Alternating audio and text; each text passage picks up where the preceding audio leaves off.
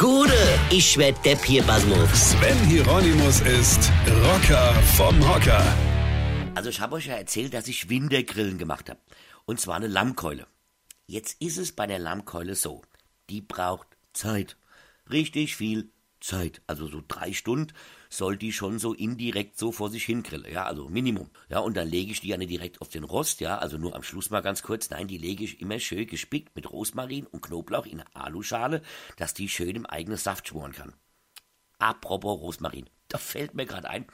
Wir waren, also wir ist meine Frau und ich, ja, so vor zig Jahren im Urlaub mal in Ägypten. Und in Ägypten benutze die ganz häufig Rosmarin. Zum Würzen, Garnieren und so weiter. Rosmarin. Ja, so. Und es lag dann auch immer auf der Kartoffel oder auf der Paprika oder Tomate oder so oder un, ja. So, pass auf. Und ich stehe so am Buffet und schaue, was ich mir so auf den Teller schmeißen kann.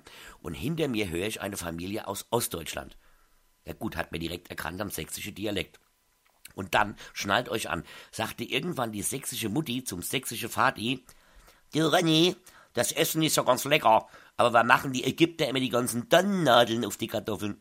Tonnennadeln. Da ist mir vor Lachen bei der Teller aus der Hand gefallen, ja, und ich habe unseren Mitbürgern aus der Ostzone mal kurz erklärt, dass das keine Tannennadeln sind, sondern Rosmarin.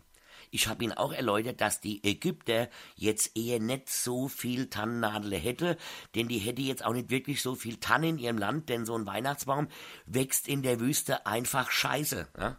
Sie haben es zwar nicht verstanden, aber ich habe Spaß gehabt. Was wollte ich eigentlich erzählen? Ist egal, mach ich halt morgen. Tannennadeln. Ich kann nicht mehr, ehrlich.